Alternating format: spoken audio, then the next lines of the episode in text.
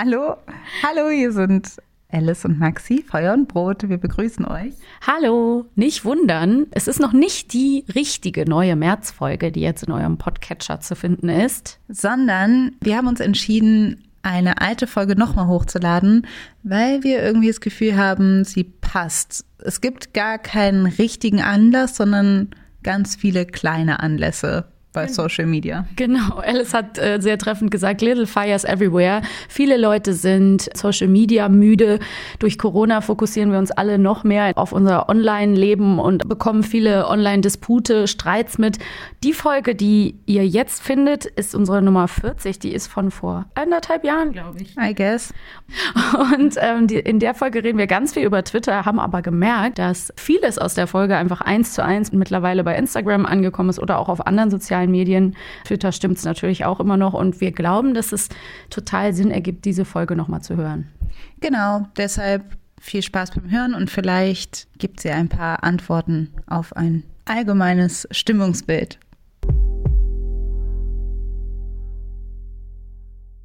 Ich bin heute ein bisschen aufgeregt. Ja, warum? Ja, weil wir weil so lange nicht mehr zu zweit Ja? Ja, das ist, das ist ein krasses Thema. Und weil wir so lange nicht mehr zu zweit gepodcastet haben und weil wir so lange nicht mehr geskypt haben. Das also ich bin so voll konzentriert und voller Adrenalin. es ist halt auch wirklich, es ist halt nochmal so ein richtiges Throwback-Feeling, habe ich auch das Gefühl.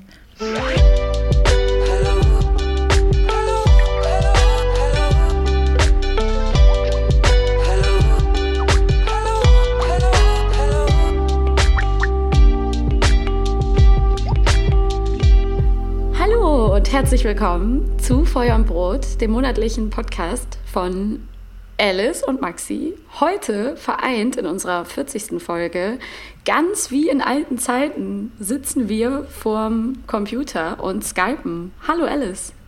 Hallo Maxi. Ich bin nämlich in Köln, weit weg und von dir. Und du in Berlin. Ja. Genau. unserer gemeinsamen Base mittlerweile. Uns wurde zwar zugetragen, dass es so schön funktioniert, wenn wir beide in einem Raum sind. Das ist natürlich noch mal ein bisschen einfacher für den ganzen Gesprächsflow. Aber du bist unterwegs und ich bin zu Hause und deswegen machen wir das heute wieder so. Ich finde es ganz schön. Wie geht's dir denn, Maxi? Geht's dir gut an diesem schönen Samstag? Ja, ja mir geht's gut. Ich war äh, eben schon schön frühstücken, spätes Frühstück und jetzt äh, darf ja, ich hier netterweise in unserem, in unserem Arbeitswohnzimmer sitzen, an einem neuen großen Schreibtisch, spreche in ein Mikrofon, mal hören, ob es am Ende auch ganz besonders gut klingt heute. mal gucken. Und wie geht's dir denn? Äh, mir geht's gut. Ich bin in Köln, weil ne, hier ist ja unsere Family. Und ich war mhm. vorher in Brüssel und Brüssel ist nicht weit weg von Köln. Da habe ich einen kleinen Tanzworkshop gemacht. Und jetzt sind wir wieder hier und ich freue mich total über das Thema. Es ist ein riesiges Thema. Ich bin mal gespannt, wie wir uns, wo es uns hinführt, weil ich glaube, es gibt so total viele Stränge. Ich meine, wir haben eine Gliederung, aber mal gucken, wie wir damit umgehen. Ich habe auf jeden Fall bin voll beladen im Kopf mit diesem Thema.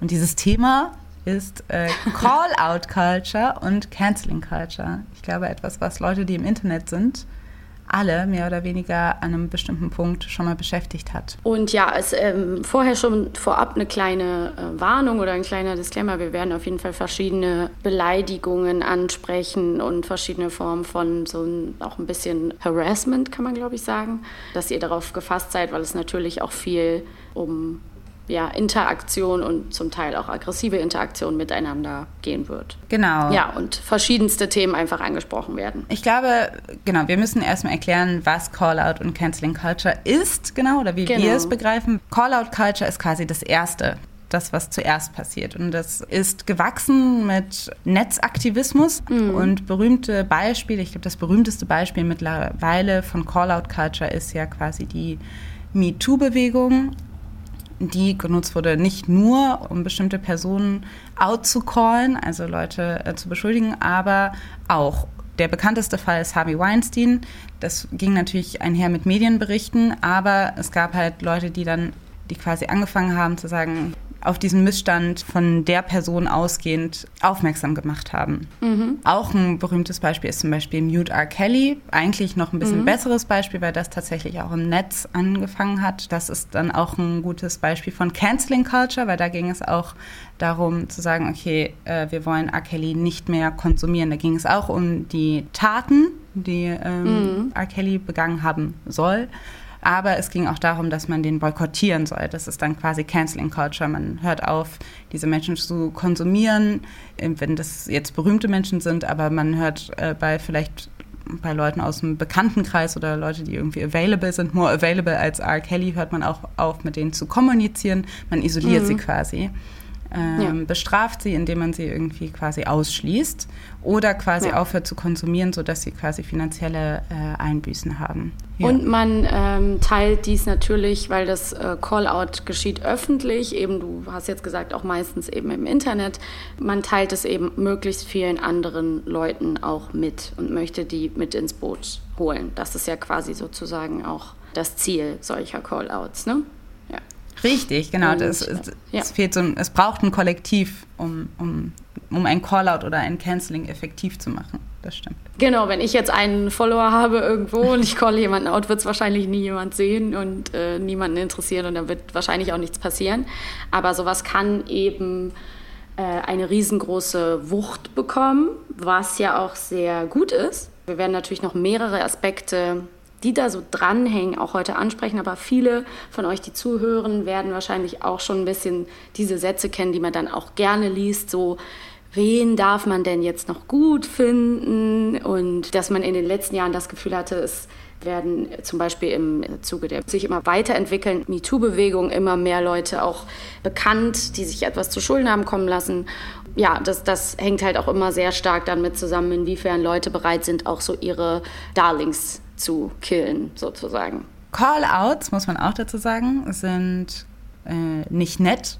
Sie sind meistens mhm. auch, sie sollen auch nicht nett sein und sie sind auch teilweise auch, also sie sollen ja auch der Person, die quasi irgendwie Missstände verursacht, das können halt große, sehr schwerwiegende Vorfälle sein, wie bei jetzt Weinstein oder wie bei Kelly, aber es können natürlich mhm. auch irgendwie Dinge sein, blöde Witze, Dinge, die irgendwie nicht cool sind. Das muss jetzt nicht immer so was Schwerwiegendes sein, also man kann auch für ja irgendwie eine, eine Beleidigung irgendwie outgecallt werden. Also das hat eine riesige Range. Das ist jetzt nicht nur bei den ganz, ganz schweren Fällen passiert das nicht nur, sondern es passiert eigentlich, sage ich mal, in den meisten Fällen auf so einer Mikroebene. Jeden Tag wird eigentlich jemand, ja. sage ich mal, besonders auf Twitter, ich würde sagen, Twitter ist so ein sehr bekanntes äh, Call-out-Medium, mhm. ähm, jemand outgecallt. Jeden Tag gibt es das auf so einer Mikroebene, wo Leute sagen, das ist nicht okay, jeder, also irgendjemand wird auf jeden Fall, es vergeht kein Tag, sage ich mal, wo nicht irgendjemand outgecallt wird. Ja. ähm, und, und, dann manchmal oder in vielen Fällen versickert das dann. Es ist eine mhm. Frage von vielleicht ähm, ein paar Stunden, vielleicht ein paar Tagen, aber irgendwann mal geht es dann auch wieder weg. Und ähm, manchmal hat es ähm, krasse Konsequenzen und manchmal ähm, hat es einfach nur, war es einfach nur ein ziemlich heftiger Wortaustausch. Genau. Da ist ja auch das Wort Shitstorm irgendwie so ein bisschen geboren, mhm. weil ähm, gar, das bezieht sich ja gar nicht nur auf, ähm, der Shitstorms folgen ja nicht nur auf ein Callout, aber dennoch passt es irgendwie ganz gut, weil es halt wie so ein Unwetter ist, was so reinbricht und was halt beliebig lange dauern kann und dann mhm. wieder so abflaut und man hinterher gar nicht weiß, nicht immer weiß, was ist jetzt das Ergebnis und was hat es jetzt ergeben insgesamt und für wen. Und ich finde es auch sehr gut, dass du gerade nochmal differenziert hast. Das äh, will ich auch nur nochmal so klar nochmal herausstellen. Da gibt es eben Unterschiede, die wir natürlich auch hier äh, berücksichtigen möchten zwischen ähm, Verbrechen, ne? also jemand bricht das Gesetz und äh, begeht Verbrechen, wird dafür ähm, öffentlich sozusagen ähm, outgecallt, sage ich jetzt mal so.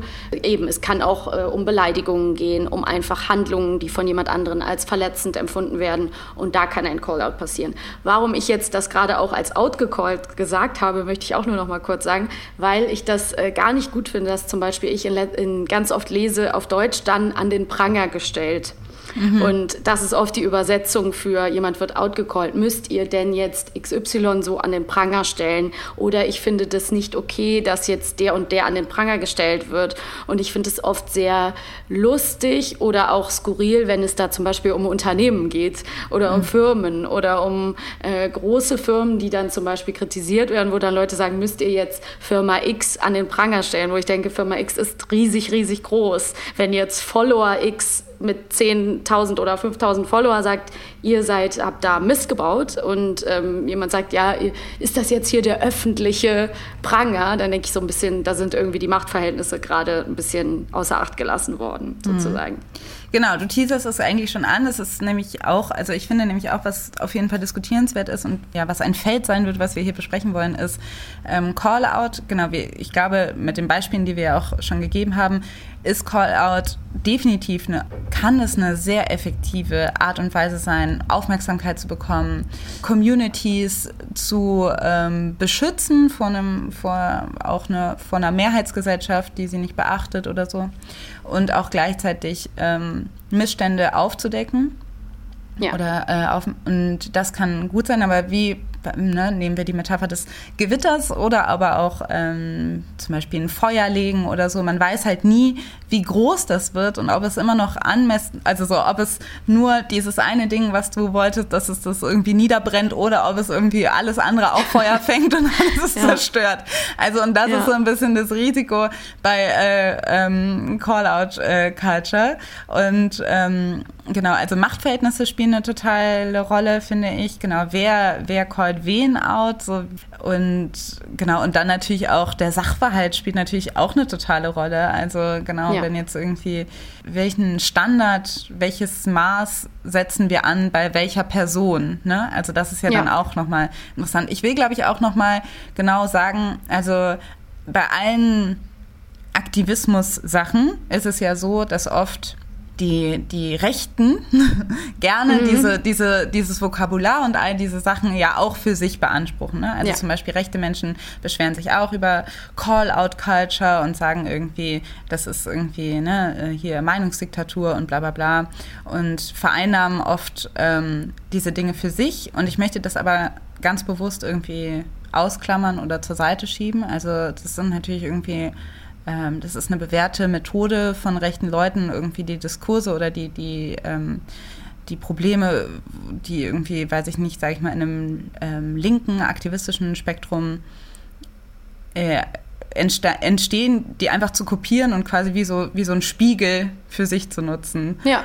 Und ich glaube, diese ganzen Sachen, also wenn sich jetzt irgendwelche wenn sich jetzt zum Beispiel irgendjemand von der AfD über Call-Out-Culture beschwert, dann ist das jetzt was ganz anderes. Also davon, darüber reden ja. wir jetzt irgendwie gar nicht. Genau. Genau. Und ähm, ich finde es total wichtig, was du sagst und auch eine gute, eine gute, wichtige Anmerkung, weil wir alle kennen diese Begriffe, ähm, die so ähm, verschoben wurden im Diskurs. Also ein gutes Beispiel auf Deutsch ist eben das Gutmenschen-Ding, dass das erst positiv besetzt war und jetzt als Schimpfwort benutzt wird, vorwiegend von, der, von den Rechten. Gleichzeitig gibt es auf Englisch das beliebte äh, Social Justice Warrior oder ähm, alle möglichen eben Sachen, wo dann gerade auch dieses an den Pranger gestellt und so weiter, das sind ähm, sehr, ist sehr wichtig, dass da ähm, immer eine sehr große Rolle spricht, wer spricht über was. Ne? Und das, ähm, wir hatten ja auch im, im Vorgespräch einmal dieses, diesen, ich setze ihn bewusst in Anführungsstriche, weil das ein sehr, sehr schwieriger Begriff ist, aber dieses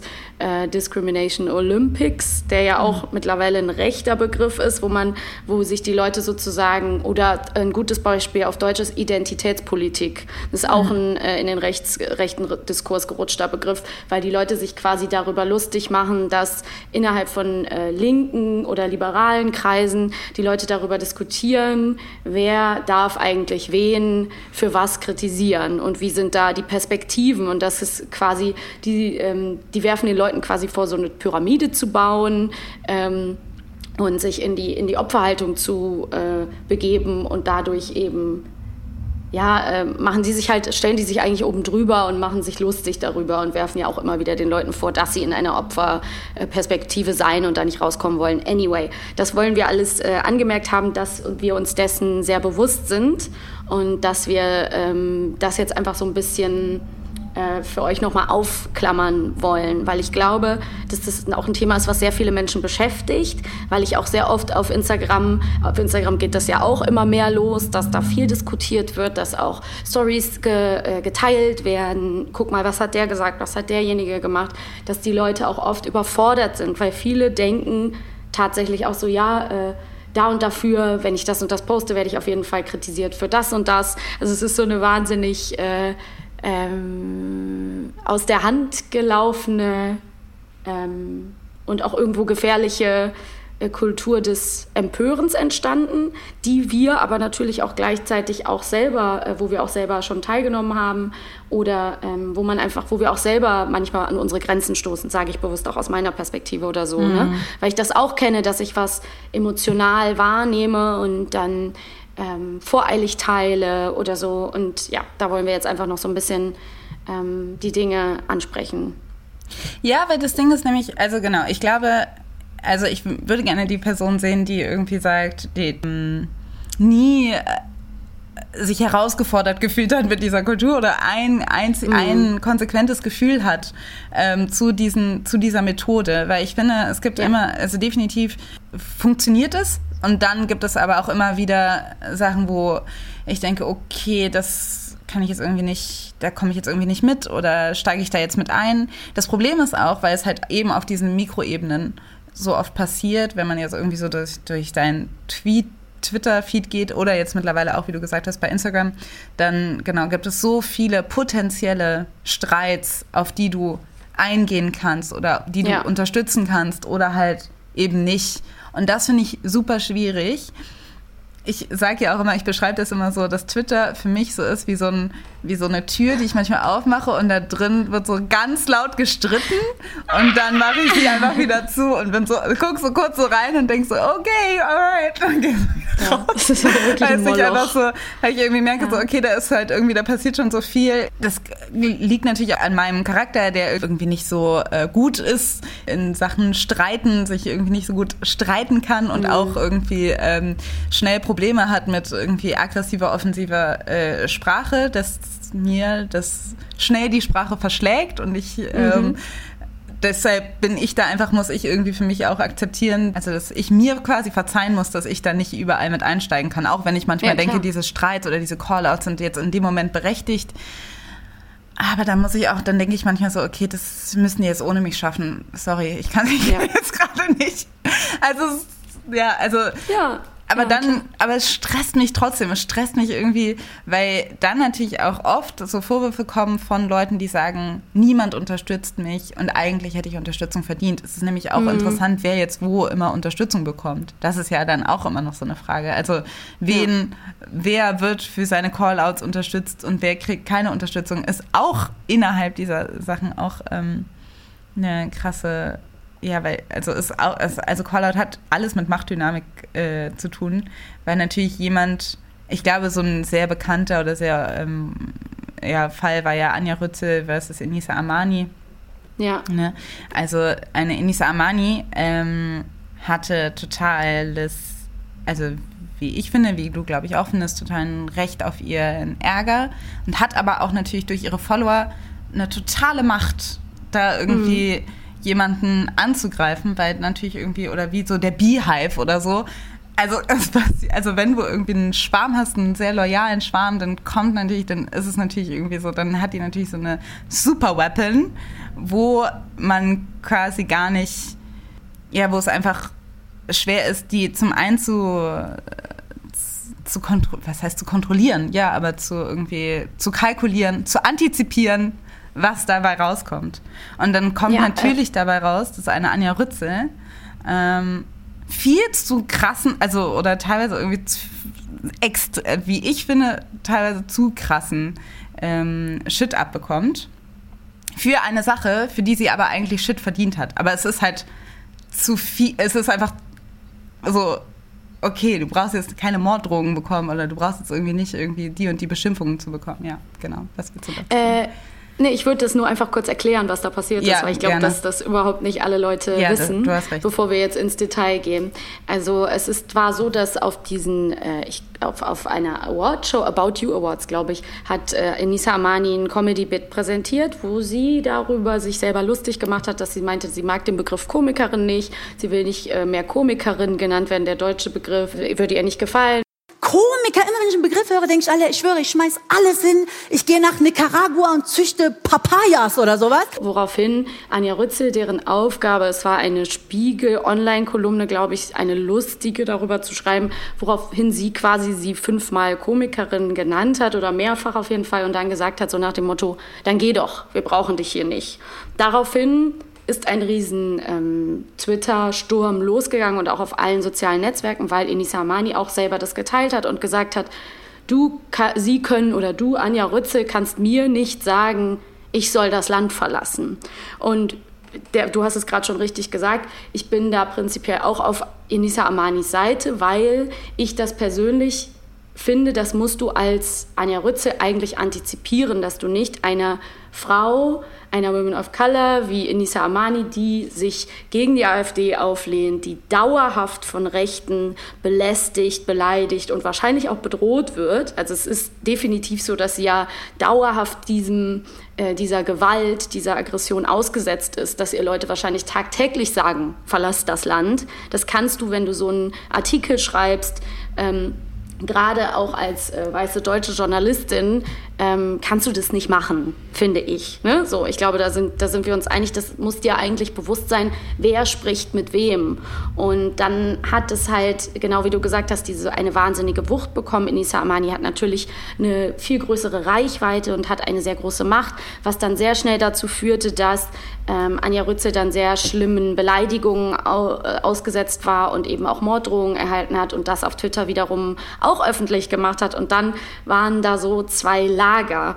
Und da konnte man sehr deutlich sehen, was auch dann so zum Teil passiert, weil es sehr ähm, starke Solidarisierung mit äh, Anja Rützel gab und viele auch gesagt haben, so nach dem Motto, das geht zu weit, aber weil auch Enisa Amani eine schlechte Komikerin ist und dann wurde ihre Kunst beleidigt. Oder weil auch Enisa Amani ja. ist dumm, weil sie hat, äh, sie ist auch nicht cool, weil sie hat Chata eingeladen in ihre Talkshow. Mhm. Und dann wurden so sehr, ähm, dann greifen nämlich sofort anderweitige Diskriminierungen, die man auch äh, zum Teil ganz klar als rassistisch erkennen kann ne, oder mhm. klassistisch mhm. oder was auch immer, weil ihr auch zum Beispiel, ähm, ich habe dann ähm, äh, auch was äh, gelesen von mehreren Twitter-UserInnen, die dann gesagt haben, sie hat in dem, in dem Comedy-Bit andere Frauen als Nutten bezeichnet und gesagt, ich brauche Nutten auf der Bühne. Und dann haben auf einmal alle gesagt, ich entziehe dieser Frau meine Solidarität ab dem Punkt, wo sie andere Frauen als Nutten bezeichnet. Mhm. Und dann geht es halt so ganz schnell in so ein,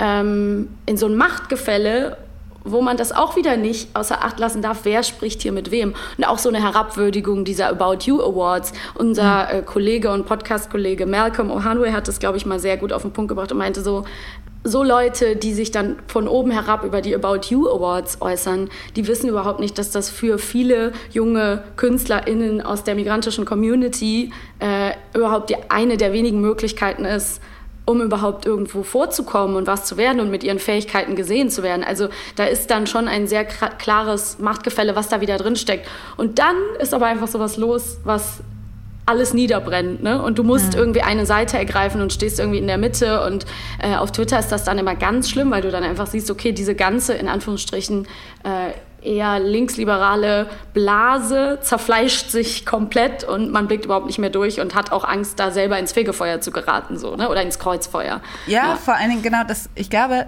du hast es mega gut erklärt. Gut, dass du es auch nochmal erklärt hast, weil ich habe auch gemerkt, ich habe es gar nicht so en Detail äh, mitbekommen. Mhm. Genau, und da drin, genau in diesem Beispiel steckt ja auch total viel. Zum einen, finde ich, hast du gerade super gut nochmal benannt, was sich dann da immer alles reinmischt und was sich dann abbildet. Eben gerade in diesem, in diesem Konflikt hat sich irgendwie ziemlich abgebildet von so einer genau weißen, ähm, privilegierten Sichtweise auf bestimmte, also genau, es hat sich klassistisches, rassistisches mit eingebracht. Und dann ist es aber wiederum so, dass man halt nicht voraussehen kann, wer dir zur Seite springt in so einem Call-out. Das ist ja so ein bisschen ja. das Problem.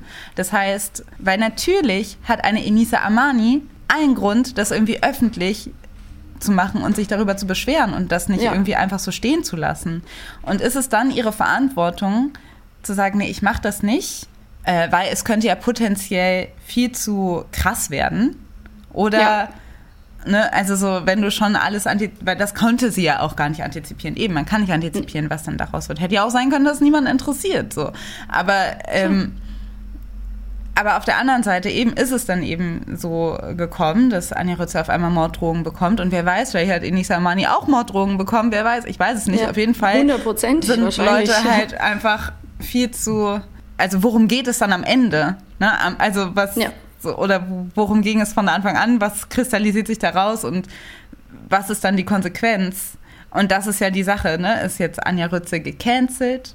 Ist ist sie irgendwie, ist sie in Verruf geraten und ist die jetzt einfach nur noch Kacke oder war es einfach ein Fehler, den man jetzt irgendwie, wo man sagen kann, okay, ne, schwamm drüber, let's move on. Ich weiß jetzt nicht, was so das Ende des Liedes war, ob es überhaupt eins gab, keine Ahnung, aber auf jeden Fall, ja, ist das halt das Problem, dass man halt einfach so eine, dass es einfach so eine wabernde Masse ist und dann kommen halt ganz oft springen dir irgendwelche Leute zur Seite, die du eigentlich gar nicht so gerne an deiner Seite wissen willst. So irgendwelche Leute, die dann irgendwie solche Issues mit reinbringen, noch rassistischer sind oder, oder klassistischer sind und oder ja. krass antifeministisch, ja. Das ist äh, total wichtig, was du sagst, weil was bleibt am Ende übrig? Das ist immer die Frage. Und da wir jetzt gerade ja über, wir haben ja etwas geschildert, ähm, dass wir, das ist ja eigentlich ein Streit ne, mit sehr vielen verschiedenen Ebenen. Und da steht halt so ein bisschen dieser Gedanke hinter, ich glaube, das hast du auch mal gesagt, dieses so, man kann einen Streit irgendwie nicht gewinnen oder darum sollte es nicht gehen, weil warum streitet man? Ne? Also wenn man nur streitet, um am Ende als der Sieger oder die Siegerin herauszugehen, ist es vielleicht wirklich, muss man sich fragen, ob das so sinnvoll ist. Ne? Weil was ist dann letztendlich das Ziel? Und äh, oft, ganz oft, und das möchte ich nur auch noch mal so zu diesem Themenabschnitt, den wir gerade besprechen, sagen, merke ich das eben gerade innerhalb von Kreisen, die eigentlich, und das kann man sich natürlich nicht das kann ich jetzt nicht hundertprozentig sagen und auch nicht, will ich auch nicht in Stein meißeln, aber wo viele Übereinstimmungen sind. Ne? Also zum Beispiel im Zuge dieser Nisa Amani-Geschichte hat dann ein Ralf Rute, dieser Karikaturist, auf Twitter dann auch so gepostet, Flüge nach Nicaragua. Hier, Oha. du Komikerin. Oh Geht gar nicht. Ne? Für mich ein Grund, für mich persönlich ein Grund, ihn zu canceln. Geht überhaupt gar nicht. Ne? Mhm. Gleichzeitig ist es halt ein Typ, der immer sich auch vermeintlich gegen rechts äußert und immer wieder argumentiert und irgendwie politisch auf einer Seite steht, wo ich sagen würde, okay, äh, der wählt wahrscheinlich, vielleicht wählt er dieselbe Partei wie ich und so. Und dann mhm. passieren halt so Dinge innerhalb diesen ganzen Blasen, wo ich mich manchmal frage, scheiße, da, da, da passiert auch viel Mist von Leuten, wo man das gar nicht... Ähm, hat kommen sehen oder was auch immer und dann zerstreiten sich viele Menschen, wo man von außen drauf guckt und denkt, warum ich habe das jetzt auch gerade gesehen, zum Beispiel als äh, die ähm, Influencerin Daria Daria, die auch schon mal unseren Podcast netterweise empfohlen hat, auf Twitter ähm, erschienen ist und die ist ja in Wien, in Österreich. Es gibt eine riesen Österreich-Twitter-Blase und dann haben von Anfang an Leute gesagt, ja, sie wird es hier sehr schwer haben und weil hier die Leute sehr krass diskutieren und ihre Meinungen ganz schnell widerlegen können. Und dann ähm, habe ich richtig mitbekommen, wie so live Leute, mit denen ich auf Twitter auch oft schon zu tun hatte oder so, sie sehr hart kritisiert haben, sie daraufhin gesagt hat, sie will irgendwie ein, ein Gespräch und das wurde abgelehnt und sie hat auf jeden Fall Aussehen, äh, Aussagen getroffen, die man, äh, über die man streiten kann. Aber es war so unnötig. Und am Ende hat sie irgendwann geteilt, so dass sie super, zwei Wochen, dass ihr super schlecht ging und dass sie offline gehen mhm. musste und dass sie total depressiv geworden ist über diesen Shitstorm. Und am, e, es ist vorher ganz, ganz wenig passiert. Und da mhm. ist halt so dieses so, wer, wer callt wen out für was mhm. und was ist am Ende ähm, das Ziel. Und es hat halt oft auch, und das beziehe ich jetzt kann ich ein bisschen auf diese Daria Daria Beispiel beziehen, kann ich aber auch auf viele andere Sachen, die ich auf Twitter jede Woche sehe und lese, beziehen. Es hat halt ganz oft auch eine, ähm, auch wieder schwieriger Begriff, aber ich nenne es jetzt einfach mal so eine Mobbing-Mentalität. Ne? Also, dass man das Gefühl hat, ganz oft wird jemand rausgesucht, der hat einen Fehler gemacht oder macht einen Fehler Ähm, da kann man drüber reden. Und wie verhält sich dann derjenige? Ne? Also haben wir überhaupt eine Möglichkeit, ja, ähm, da greife ich ein bisschen was vor, aber hat derjenige, muss er sich entschuldigen, muss er was löschen? Wann ist Schluss? Wie viele steigen mit ein? Was du gesagt hast, du kannst dieses Feuer überhaupt nicht kontrollieren. Und wenn es jetzt nicht um große Firmen geht oder ähm, krass äh, explizite Verbrechen, die man auch so benennen kann oder zu benennen weiß irgendwie, ähm, weiß man halt überhaupt nicht, vergisst man manchmal, dass da halt Menschen dahinter stecken, ne? Und was ja, da passiert. Aber das ist, ja, genau, ja. aber das ist ja das Interessante. Also, weil das ist nämlich so ein bisschen, also ich gehe noch mal kurz zurück zu diesem Enisa Amani-Beispiel. Ja. Ähm, weil die Sache ist, genau, ich habe gesagt, Enisa Amani hat so viele Follower, muss sie das berücksichtigen. Aber eine Anja Rütze hat für Spiegel Online geschrieben. Ein ja. riesiges Medium, was auch mega ja, viel Power hat. Und natürlich ist Anja Rütze eine einzige Person und Enisa Amani ist auch eine einzige Person. Und die ja, sind natürlich irgendwie, ob sie jetzt irgendwie mächtig sind in ihrem, in ihrem Sprachrohr, ähm, genau, das muss man irgendwie, darf man sie dann angreifen, weil ihr Sprachrohr so mächtig ist. Am Ende sind sie auch nur eine Person, genauso wie Daria Daria. Sie ist eine Influencerin, sie hat mhm. unglaublich viele Follower, ist total mächtig und das, was sie sagt, kommt, ähm, hört, hören total viele Leute und stößt auf total viele Ohren. Und wenn man da interveniert, dann hat man natürlich auch einen großen Effekt.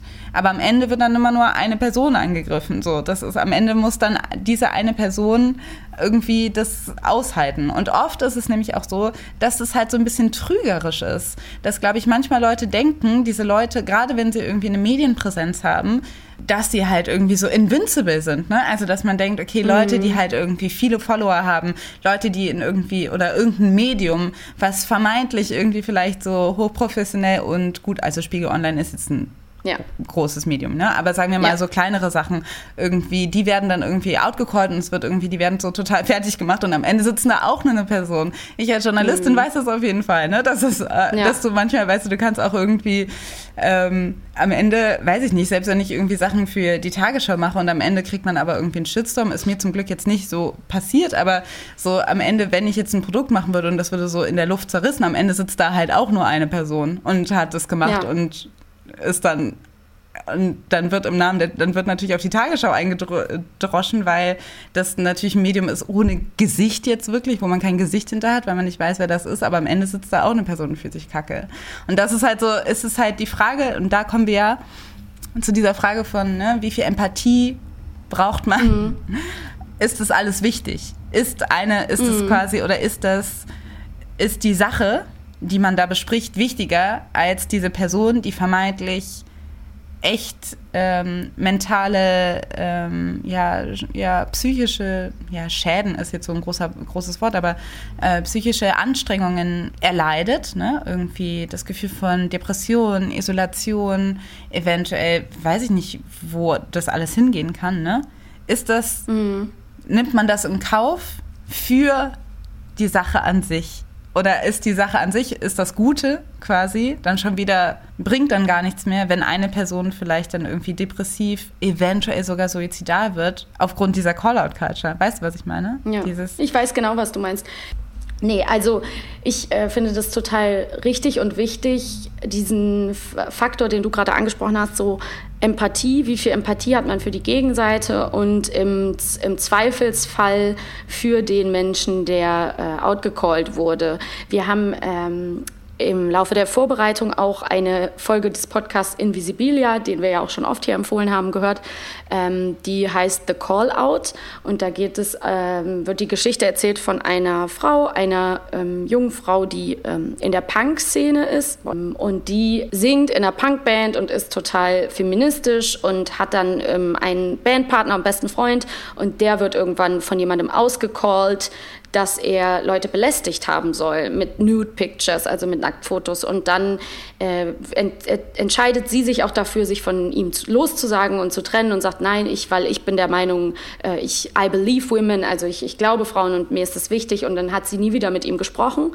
Und dann geht es aber, äh, glaube ich, eine Zeit lang äh, gut und dann wird sie selber auf einmal outgecallt für Dinge, die sie früher getan hat. Also dann kommt raus, dass sie selber beteiligt war in der Highschool zwar, aber vor ein paar Jahren Jahren, dass sie selber beteiligt war daran, dass Frauen online belästigt wurden, dass auch ein, von einer Mitschülerin Nacktfotos hochgeladen wurden und sie sich darüber lustig gemacht hat und dass sie buchstäblich selber in Online-Foren mitgeschrieben hat und Leute gemobbt hat und äh, Frauen belästigt hat und quasi selber äh, aktiv zum äh, Oppressor geworden ist.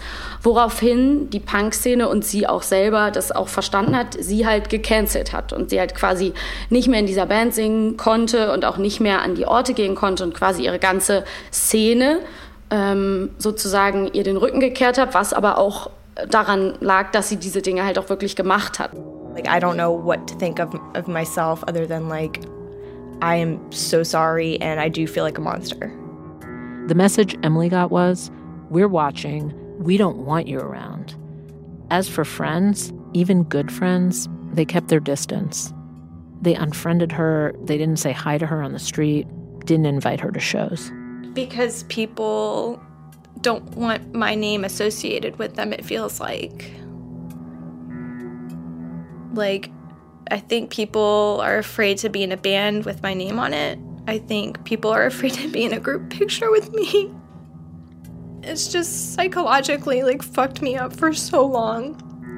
Und in dieser Folge wird aber sehr deutlich, die könnt ihr euch ja gerne mal anhören, die ist wirklich toll, weil die sprechen dann auch mit der Person, der, äh, der sie letztendlich, der dieses Call-out gestartet hat online, ähm, weil es halt da sehr viel darum geht, so was wie kann sie davon jemals wieder zurückkommen? Also heißt das, dass sie nie wieder in der Band spielen darf, dass sie nie wieder an diese Orte gehen darf, dass sie nie wieder mit den Leuten Kontakt haben darf?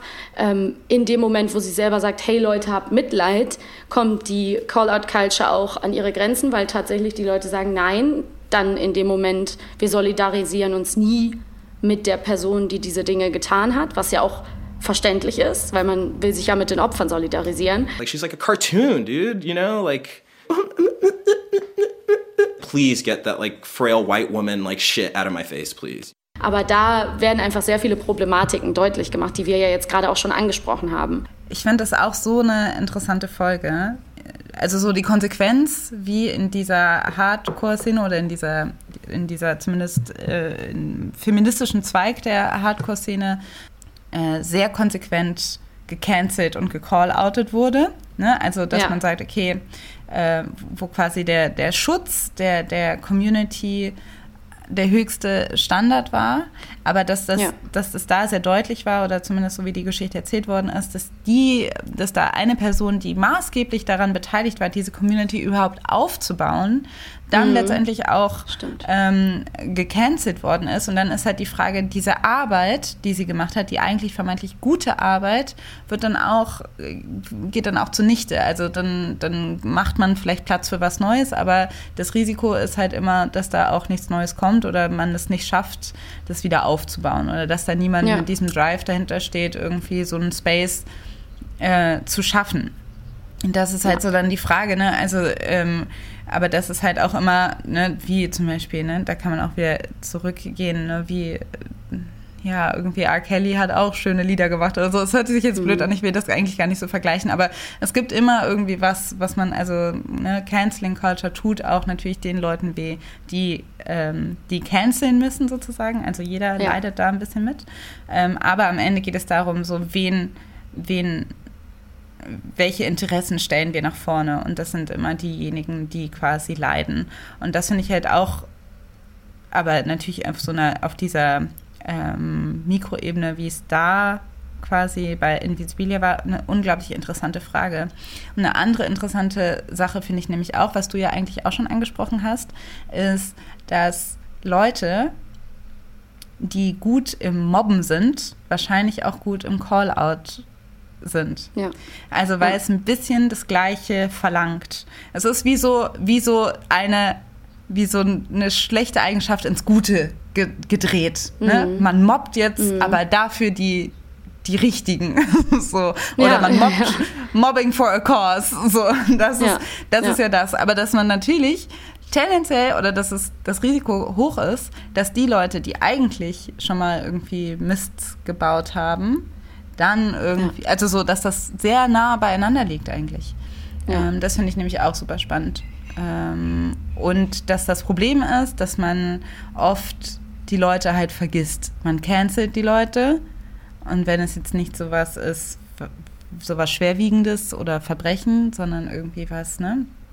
was irgendwie lange in der Vergangenheit liegt, wo man sich offensichtlich geändert hat, ne? Und man soll dafür bestraft werden, okay, aber was passiert dann?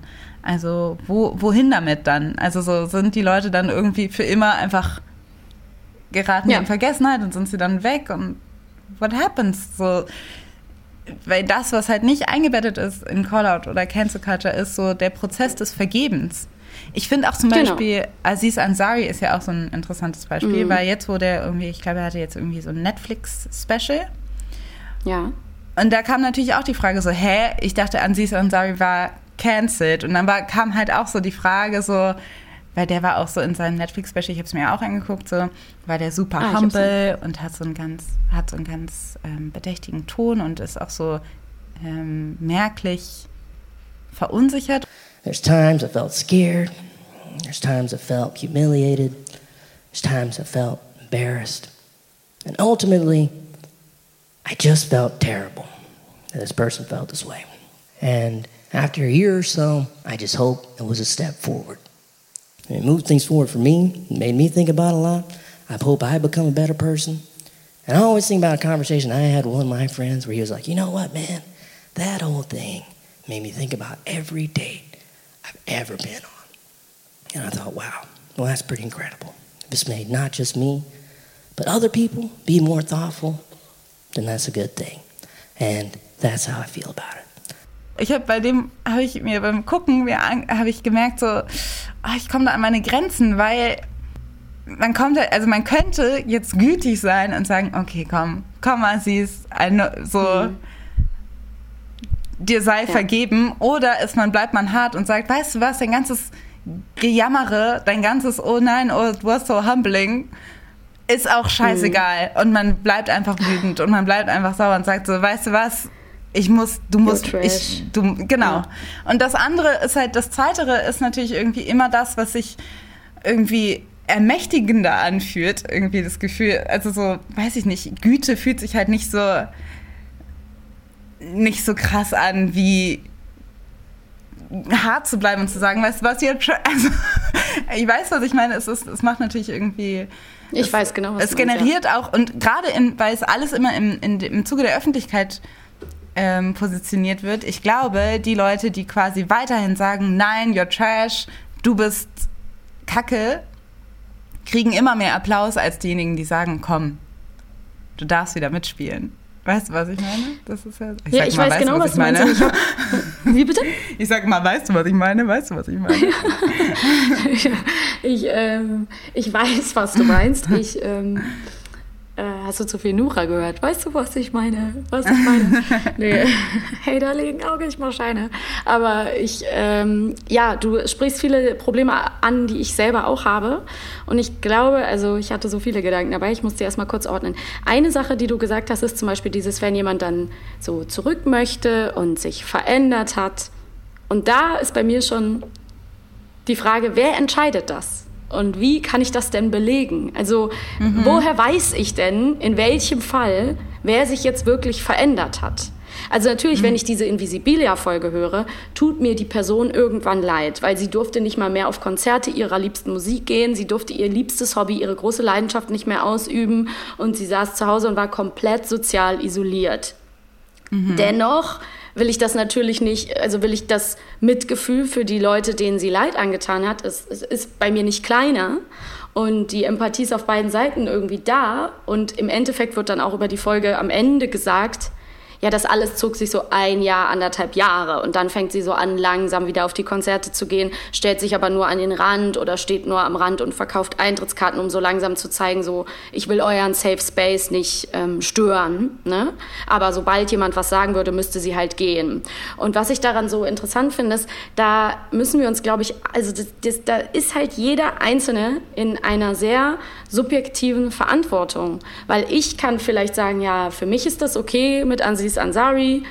Und der nächste sagt halt vielleicht, für mich ist das okay, weil mir tat auch Kachelmann leid. Und Kachelmann ist jetzt nicht verurteilt worden, heult aber monatelang auf Twitter rum, ist mega ätzend, beleidigt Frauen, ist super nervig. Fuckt einfach nur ab. Entschuldigung, ist auch meine subjektive Meinung. Und dann denke ich so, soll der mir jetzt leid tun? Das war bestimmt schlimm, was der erlebt hat. Aber ich sage nein, Kachelmann ist trotzdem cancelled für mich. So, weißt? Also das sind halt dann so Sachen, wo das sehr individuell ähm, ist, mit wem ich bereit bin, Mitgefühl zu empfinden, wo das anfängt und auch wieder, um jetzt noch jemanden mit reinzuholen, aber zum Beispiel Louis C.K., who is cancelled mhm. for me, ähm, ja. der kommt mit einem Programm zurück, und entschuldigt sich quasi selbst. There was the expectation, I think, that when he came back, he would say, okay, you know, I've been listening for a while and, and here's what I've learned. But he didn't do that. I'm not sure why. He just went on and pretended like any other set. So, und das ist auch ein ganz großer Punkt in dieser ganzen Geschichte. Du kannst, man kann sich nicht selbst entschuldigen. Man kann nicht sagen, ich entschuldige mich und deswegen bin ich entschuldigt, sondern man kann um Entschuldigung bitten. Ja, ne? genau. So, also, Aber äh, man kann sagen, genau, ja, genau, ja, man kann um Entschuldigung Und da bitten. sind wir halt Genau, an der Grenze, wer das tut. Und ich bin immer wieder auf Twitter, bin ich oft entsetzt, weil oft Dinge passieren, dass Leute aus eigentlich marginalisierten Gruppen sich gegenseitig angreifen und es so eine Wucht kriegt, so einen Schneeballeffekt, es ganz schnell zwei Lager gibt, ähm, wo dann gegenseitig richtig schlimme Beleidigungen passieren. Also sagen wir, die dann ähm, äh, transfeindlich feindlich sind oder die rassistisch sind oder was auch immer. Und es ist aber eigentlich alles eine große Blase und es ist für mich immer total schwer, äh, weil ich denke, boah, so viel Energie jetzt, um diese eine Person zu beleidigen und fertig zu machen. Und jetzt komme ich zu dem, was du eigentlich auch am Schluss gesagt hast. Mir fehlt es jetzt in diesem Maße, wenn eine Person einen falschen Post macht oder wenn sie einen, einen falschen Begriff benutzt. Ähm, finde ich, fehlt es halt wirklich an so einer äh, Entschuldigungskultur. Also wie entschuldige ich mich? Die würde ja dazu mhm. passen. Ne? Und einer Vergebungskultur. Also jetzt nicht auf alle bezogen, ganz bewusst. Ne? Ich sage hier mhm. nicht, man muss allen Menschen für alles immer vergeben und jeder kann sich einfach entschuldigen und gut ist. Das will ich auf keinen Fall sagen. Aber sagen wir mal, jemand findet ein Foto von mir, wie ich mit 15 irgendwie ein scheiß Karnevalskostüm hatte. Ja, und callt mhm. mich jetzt aus. Und was, was mache ich dann? Natürlich kann ich dann sagen, ich lösche das äh, das wäre wahrscheinlich mein Umgang, wenn ich es irgendwo hätte. Ich habe es ja gar nicht, ne? aber so, mhm. äh, ich würde es löschen, ich würde sagen, es tut mir leid. Ähm, das war verletzend. Auch ganz wichtig, nicht, falls ich euch verletzt habe, dann tut es mir leid, sondern mhm. das war verletzend, das war scheiße und ich werde es nicht wieder tun oder ich werde mein Bestes geben, mich nicht wieder so zu verhalten. Aber dann ist halt so, werden immer, würden immer noch Leute sagen, ja, du bist trotzdem cancelled. Und es ist so schwer, also, weil ich finde, da fehlt wirklich für manche Menschen so ein Umgang. Und ich habe das schon oft erlebt, dass ich was gepostet habe, wo Leute gesagt haben, hey, das ist aber, das ist ein Meme, das ist irgendwie ableistisch oder es ist transfeindlich oder so, weil man darüber zu wenig weiß in dem Moment. Und mein Umgang war eigentlich immer, das dann zu löschen und mhm. mich zu entschuldigen. Aber ich verstehe auch, dass viele Leute, die so tief in dem Diskurs ja, ob ich das verstehen möchte, ist schwierig. Mir fallen viele problematische Menschen ein, die sich immer so verhalten. Aber viele, die in dem Diskurs nicht so meta, so tief drin sind wie wir, die sehen halt überhaupt nicht ein, dass der einzige Weg raus aus bestimmten Dingen ist, sich auch wirklich mal zu entschuldigen und den Fehler einzugestehen. Also viele große Accounts, zum Beispiel auf Instagram oder so, sind dazu dann einfach nicht bereit und dann explodiert es so. Ne? Also dann genau, brennt ja. alles. Ja. ja.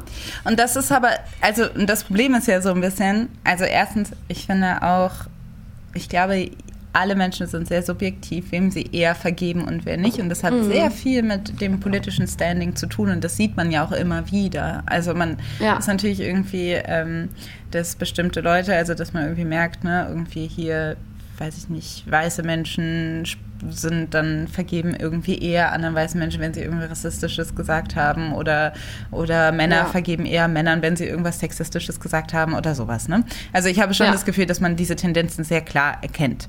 Und, ähm, ja. ähm, und natürlich hat das was weil klar kann ich irgendwie sagen, fällt es mir sehr viel einfacher, bestimmte Leute zu canceln und zu sagen, hier sind Treasure, brauche ich nicht, weil ich die eh nicht brauchte. Und dann bei Leuten, die ja. irgendwie so, die mir sehr nahe stehen oder die ich eigentlich sehr gerne mochte, ist es dann auf einmal so, oh ja, aber genau, dann habe ich natürlich, ja. bin ich automatisch mehr bereit, irgendwie Empathie oder, oder, oder vielleicht auch Benefit of the Doubt zu geben.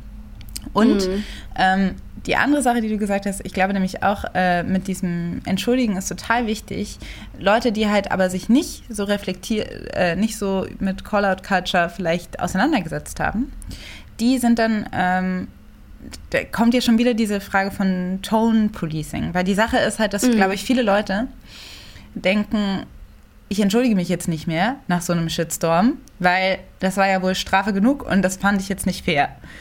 Ja. Und deshalb ist die Sache an sich, da muss ich mich jetzt nicht für entschuldigen. Und da wird dann, dann werden da Sachen vermischt oder gegeneinander aufgewiegelt. Ne? Dann wird man sagen, okay, ich muss mich nicht für diese eine Sache entschuldigen, weil ich dafür so krasse Beleidigungen bekommen habe, Ja. dass ich mich nicht mehr für die Sache entschuldigen muss. Aber die Sache bleibt halt falsch. Die Sache bleibt halt Ja. nicht okay. Ja. So. Und dann wird es halt so, dann ist es so ein bisschen Whataboutism. Weil natürlich kann man diese Art von Kommunikation ähm, ab einem bestimmten, ab einem gewissen Grad äh, kritisieren und die Kritik kritisieren.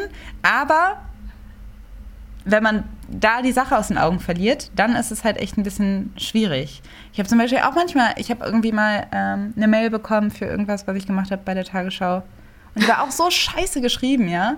Die war auch so gemein geschrieben, weil man, weil, aber die Person hatte auf jeden Fall einen Punkt. So, die hatte auf jeden Okay. Fall, die, die hatte, die hatte recht.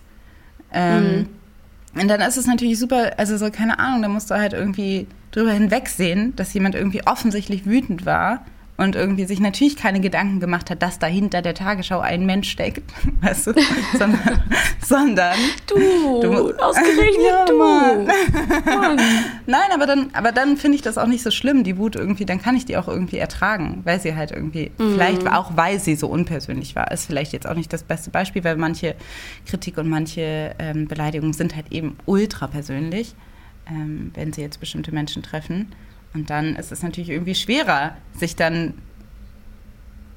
zu entschuldigen. Und dann verhärten sich halt so die Fronten. Das ist halt irgendwie die, das ist dann halt so ein bisschen die Kacke an der ganzen Sache. Ja, Ach ja, das ist ist mega so ätzend auch, weil man dann halt wirklich äh, das Gefühl hat, genau, wenn die, wenn die Menschen sich noch nicht so richtig damit irgendwie auseinandergesetzt haben, dann äh, passiert das halt ganz schnell. Weil das möchte ich auch nur noch mal so hier festhalten. Es ist ein ganz natürlicher Ablauf. Durch eigene Erfahrung oder durch Sympathie entscheidet man sich in dem Moment dann für eine Seite und dann sagt man, ja, und die anderen, die sind auch so scheiße, warum beleidigen die jetzt? Ne? Oder warum sind die jetzt so? Oder ich nehme die Kritik aber nicht an, weil die ist so aufgeregt und so wütend. Und das ist halt oft, genau wie du gesagt hast, Stichwort Tone Policing.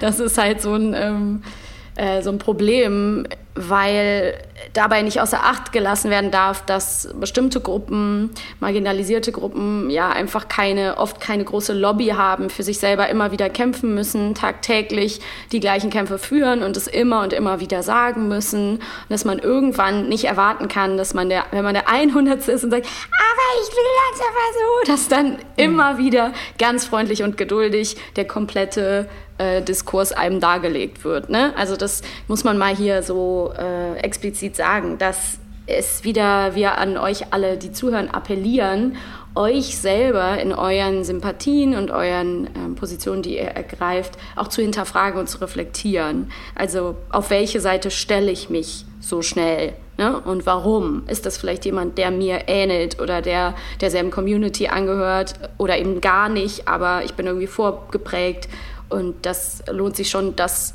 öfter mal zu hinterfragen und dann hinter den Ton äh, auf das Anliegen und die Kritik zu schauen. Ja, Aber und auf die Leute, die Problem- quasi angegriffen werden, genau. Ja. Genau, ja. Und also ich denke jetzt so an, genau, also du meintest, ich habe das gerade akustisch nicht verstanden, nicht auf die Leute, die angegriffen werden. Naja, also Oder wenn, also so die Leute, die angegriffen, also was den Callout quasi getriggert hat, sage ich mal, darauf Genau. mal gucken und gucken, Genau. ist das ist das nicht eigentlich berechtigt, auch wenn es irgendwie Genau, total unhöflich und und äh, und irgendwie nicht nett ist, ja. Genau. Zu aufgeregt, genau. Und die arme Person. Aber es geht ja meistens um eine Sache. Und da kommen wir ja auch zum, schon zum nächsten Punkt. Das Problem dieser ganzen, ähm, ich habe heute einen guten Tweet gelesen, es ist schön, dass sich durch das Internet jeder am Diskurs so frei beteiligen kann, aber es ist auch ganz, es ist auch das Problem, dass sich jeder durch das Internet am Diskurs so frei beteiligen kann und es auch tut, ne? weil ähm, Stichwort voraus, eilender Gehorsam bei bestimmten Firmen und äh, Sachen, also dass Firmen schon wissen, wenn sie das und das tun, beispielsweise auch äh, Medien oder Leute, die was schreiben fürs Fernsehen, fürs Radio, dass die vielleicht Angst haben vor Shitstorms, kalkulierten oder eben, dass das Firmen auch gerade für sich nutzen, weil sie wissen, wenn wir X tun, wird auf jeden Fall Y passieren und das Ja. dann ganz gezielt für ihre Marketingzwecke ausnutzen. Genau, weil ich glaube, längst, wo die Medien quasi gerade insbesondere Zeitungen in einer Krise sind und sich mehrheitlich auf Internet-Content irgendwie äh, stützen müssen und dieser Content irgendwie durch Klicks Geld macht und Shitstorms, Call-out-Culture natürlich immer über Aufmerksamkeit funktioniert, haben Leute schon längst verstanden, dass man das instrumentalisieren kann und haben schon Ja. längst verstanden, dass wenn es Aufmerksamkeit gibt, egal in, aus welcher Richtung die, die Absatzzahlen, der Umsatz steigt, ob es jetzt aus einer aus Marketinggründen ist oder ähm, dass eine Zeitung, weiß ich nicht, äh, auf einmal wieder so Diskussionen anführt, die überhaupt nicht diskussionswürdig sind. Warum muss man, muss man jetzt ernsthaft nochmal irgendwie schreiben, hier äh, Hausfrauen, das war eigentlich doch super für, oder so, keine Ahnung, die FAZ hat, glaube ich, mal so eine Kolumne geschrieben. Oder irgendwie, also es ist so klar, dass das halt alles, also dass es kalkuliert ist, dass die Leute genau auf diese aktivistischen Gruppen warten oder die aktivistischen Gruppen brauchen für ihre, missbrauchen Ja. sozusagen für ihre Klicks. Und da muss man nämlich auch voll aufpassen, dass man da nicht so reinfällt. Weil ich meine Ja. zum Beispiel so ein Martenstein, ganz ehrlich, also wenn er jetzt Sachen über, über das weiße Leute seien stärker gewesen und deshalb und bla bla bla sich empört über irgendwie Leute, die irgendwie ihm das Weißsein vorwerfen und so. Was so, was mich so ankotzt auf so vielen Ebenen.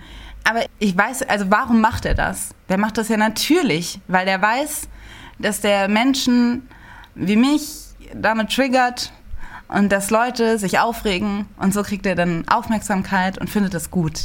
Und dann will man doch, also und dann will ich denken, dann ist dann irgendwie wahrscheinlich das, das Beste, was man machen kann, einfach nicht darauf einzugehen. Aber dann lässt man es halt so wieder so stehen und dann ist, gibt es da keine Gegenrede. Das ist halt auch das Problem. Ja, voll. Und ich will auch wirklich hiermit das äh, Verständnis und das lockere Geplänkel in unserer zweiten beziehungsweise ersten Folge online, was ich da Harald Martenstein entgegengebracht habe, hiermit revidieren. Der ist für mich sowas von gestorben. Und ich finde auch, das ist halt schlimm, weil ich möchte, ich verstehe dich zu 100 Prozent. Ich möchte nur an dieser Stelle ergänzen, dass ich auch manchmal das Gefühl habe, okay, das ist jetzt sehr, das ist altersdiskriminierend, was ich sage. Aber ich frage mich manchmal, ist er senil? Was bezweckt er denn? Also als Mensch mit Verstand, mit einer gesellschaftlichen Verantwortung darf man das eigentlich nicht machen. Also das ist der Grund, warum der für mich gecancelt ist, völlig klar. Aber das Thema, was du angesprochen hast, ist viel wichtiger. Deswegen ist es egal, warum er es macht, ob er ähm, es nicht mehr checkt, nicht mehr checken wird oder ob er Aufmerksamkeit will oder ob er das wirklich ernsthaft alles denkt, was er da verzapft. Ähm, es ist schlimm, es ist kalkuliert und es wird von Firmen genutzt, es wird äh, ja, Leuten zum, zum Marketing genutzt, weil sie wissen, hahaha, dann kommen die ganzen, in Anführungsstrichen, ähm, sozialen, politisch korrekten, ist ja auch schon von Rechten adaptiert der Begriff, äh, Menschen auf, au- im Internet und empören sich und das ist für uns kostenloses Marketing, kostenlose Reichweite. Das ist super schlimm und dann gibt es keine Gegenrede.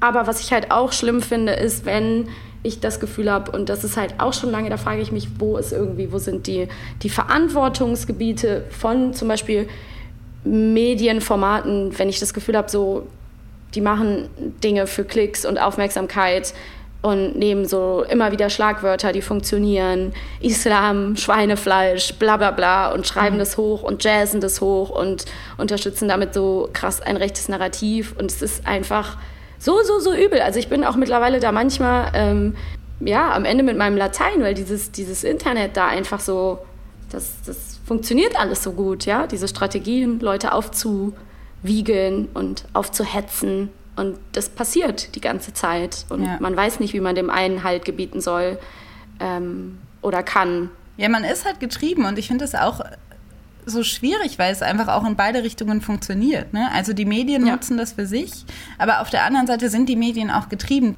durch diese Diskussion. Weil wenn irgendwas zu groß ist im Internet, dann haben Medien irgendwie das Gefühl, sie müssen das aufgreifen. Das heißt, wenn irgendjemand anfängt, nochmal irgendwie, weiß ich nicht genau, ähm, ne, mit diesen gängigen Themen, die du gerade genannt hast, und dann wird da irgendwie eine riesen Diskussion draus. Dann haben irgendwie Medien das Gefühl, gerade Nachrichtenmedien das Gefühl, sie müssen das aufgreifen, weil es dann jetzt irgendwie auf einmal Public Interest ist und nicht mehr, da Ja. geht es nicht um die Sache, sondern um die Diskussion. Und es ist echt nicht gesund, glaube ich. und auch nicht gesund für den Diskurs. Und das Problem ist halt, und ich glaube, so ist Call-out-Culture überhaupt entstanden. So, was bring, bringing, äh, jetzt habe ich vergessen, so, was, was bringst du zu einem Kampf? Ne? Wenn alle Messer haben, kommst du dann an mit so einem kleinen, weiß ich nicht, Holzlöffel oder was? Also so, du musst genauso brutal sein, um dich zu wehren. Aber dann fängst du ja, Ja. auch schon an mit, den, mit diesem Behavior, was du eigentlich eliminieren möchtest. Es ist halt einfach so, es ist einfach nicht, ich, wir sind stuck. Ich weiß auch nicht genau, wie man da jetzt irgendwie, wie man da weiterkommt. Und letztendlich ist Nee. es irgendwie auch so eine, es kreiert eine absolute angespannte Situation. Ja. Ähm, gerade für Leute, die politisch sind oder die sich als politisch begreifen, die sind natürlich irgendwie, die werden natürlich irgendwie schneller angegriffen auch.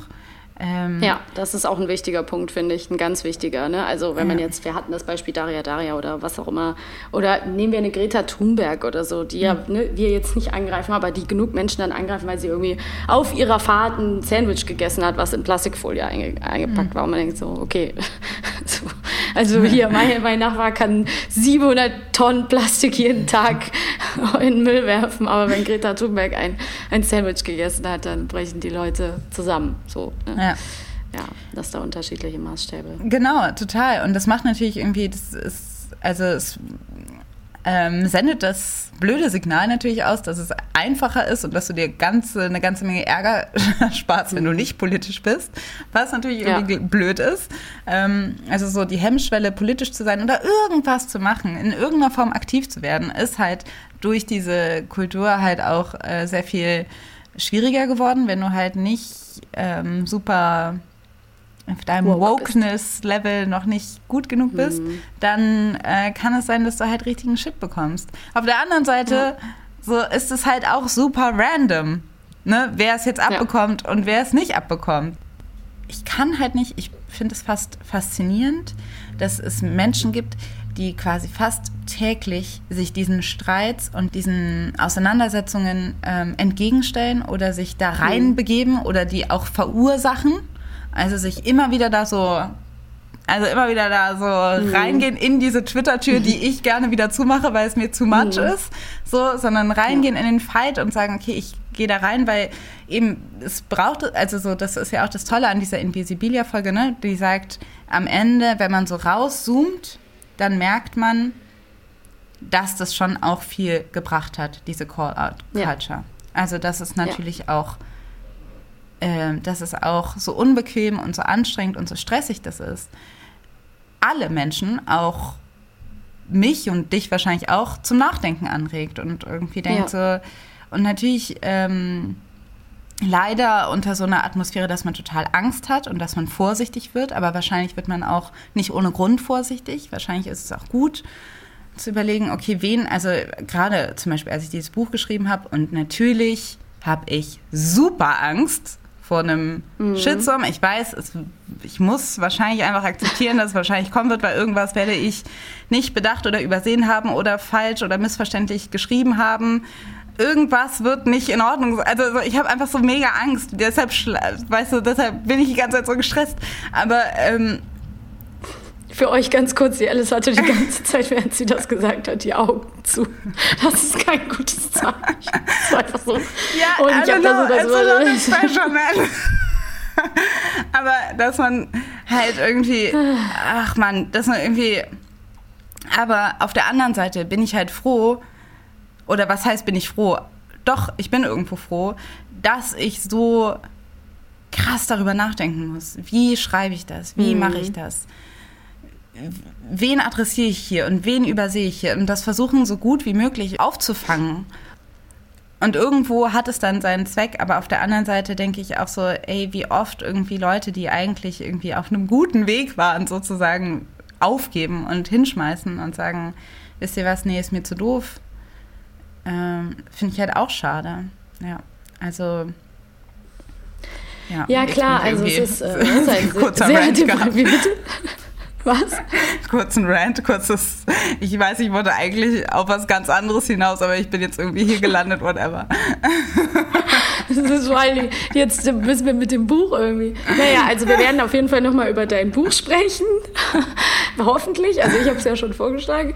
Ähm, ich fände es cool. Wir gucken mal. Ich, ich lese es auch erstmal ganz, und dann, aber ich glaube, das wäre schön.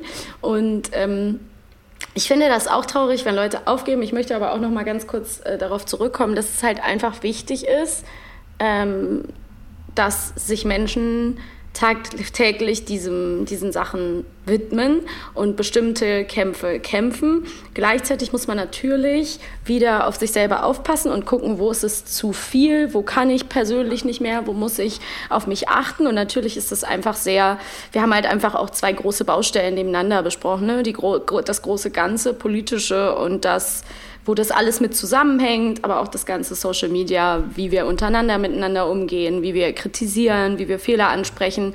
Und ich glaube, ein guter Weg, den hast du mir auch nochmal beigebracht, ist halt wirklich erstmal einen persönlichen Dialog zu suchen, vielleicht auch gar nicht direkt in der Öffentlichkeit und dann Leute wirklich anzusprechen und ihnen versuchen, Dinge zu erklären, wenn man dazu Energie hat, wenn man dazu Lust hat. Man muss es natürlich, niemand schuldet irgendwem äh, irgendwas. Und was ich auch immer noch sehr wichtig finde, ist zu gucken, wo lohnt es sich. Ne? Also wen sprichst du an und was ist eigentlich das Ziel? Also wenn ich jetzt zum Beispiel auf Instagram Leute persönlich anspreche für bestimmte Dinge, die sie, die sie tun, ähm, aber die machen letztendlich Werbung für eine Firma. Ne? Mhm. Also ergibt das dann Sinn, sich da abzuarbeiten und stundenlang einer einzelnen Person, die vielleicht 17.000 Follower hat, ähm, das versuchen zu erklären und näher zu bringen? Ja, das ist super, wenn Leute versuchen, ähm, Leute aufzuklären und die weiterzubringen und denen wichtige Kritik, die will ich nicht schmälern, entgegenzubringen. Aber wenn dahinter irgendwie eine große Firma spricht, äh, steht, ist es halt auch irgendwie begrenzt, was dabei rauskommen wird, wahrscheinlich. Ne? Also pick your battles, haben wir sehr oft schon gesagt. Guckt, wo ihr eure Energie ähm, hinlenkt. Aber wichtig ist auch irgendwie, seid bedacht, seid versucht empathisch zu sein in eurer Kritik, wenn es eingebracht ist. Ähm, und ähm, ja, ich, ich glaube, es ist ähm, wichtig, dass wir alle mehr uns selbst re reflektieren, immer überlegen, so was mache ich ähm, wie und gar nicht ähm, nur aus Angst vor dem Ärger, sondern ich, ich behaupte ja auch immer, man kann sich auch für bestimmte Dinge entschuldigen und die dann auch wieder gut machen. Ne? Also man muss auch nicht so, vor allem so wahnsinnig Angst haben. Und es gibt auch nicht immer, immer eine Wahrheit. Ne? Also das habe ich zum Beispiel auch Eben. letztens ja. bei unserer lieben Aminata Belli mitbekommen, die glaube ich auch, dadurch, dass sie einerseits so Influencerin ist und viel mit Mode macht und viel mit Lifestyle-Themen, gleichzeitig aber sich auch manchmal politisch äußert, kriegt sie glaube ich dann auch öfter irgendwie Shit ab, so nach dem Motto, warum sprichst du das an und das sprichst du nicht nicht an. Oder dann hat sie letztens mal äh, geschrieben, sie würde sich mit einer tauben Person, also einer äh, Person, die nicht hör, voll hörfähig ist, sprechen. Dann haben Leute gesagt, man sagt das nicht, das ist nicht okay. Dann hat sie aber wohl von Menschen, die selber nicht hören können oder nicht äh, schlecht hören können, äh, Nachrichten bekommen, die dann gesagt haben, ja, wir finden es aber okay, wir möchten lieber so genannt werden.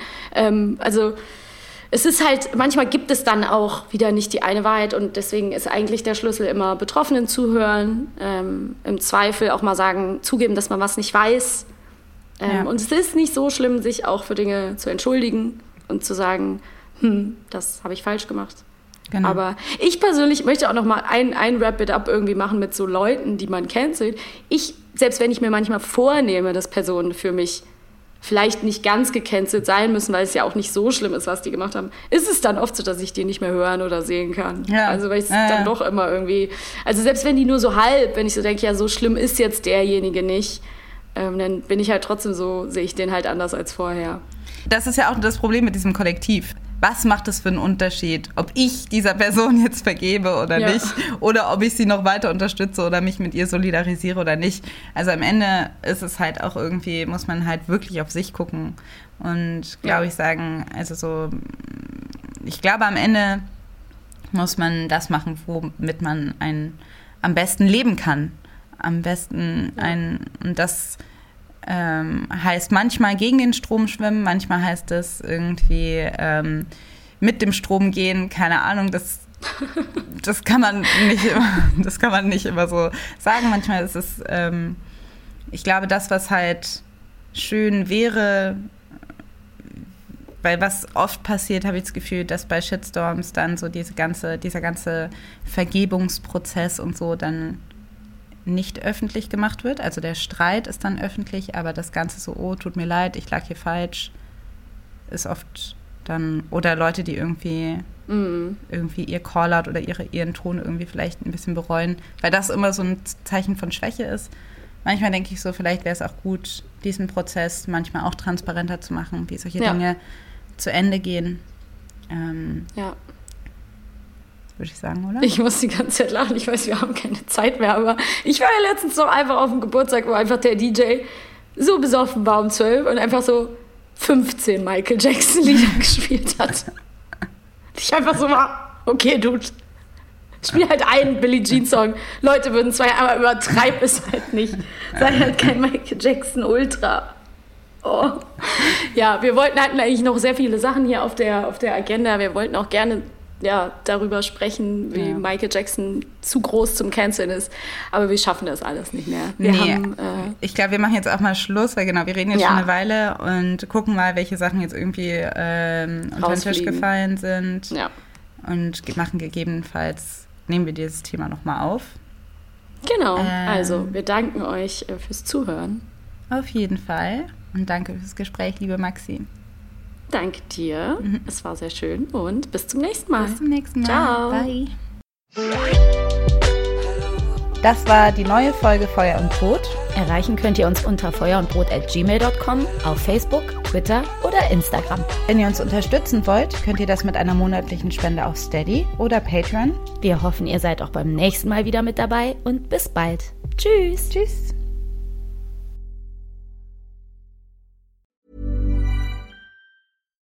When you make decisions for your company, you look for the no brainers. And if you have a lot of mailing to do, stamps.com is the ultimate no brainer. It streamlines your processes to make your business more efficient, which makes you less busy. Mail checks, invoices, legal documents, and everything you need to keep your business running with stamps.com.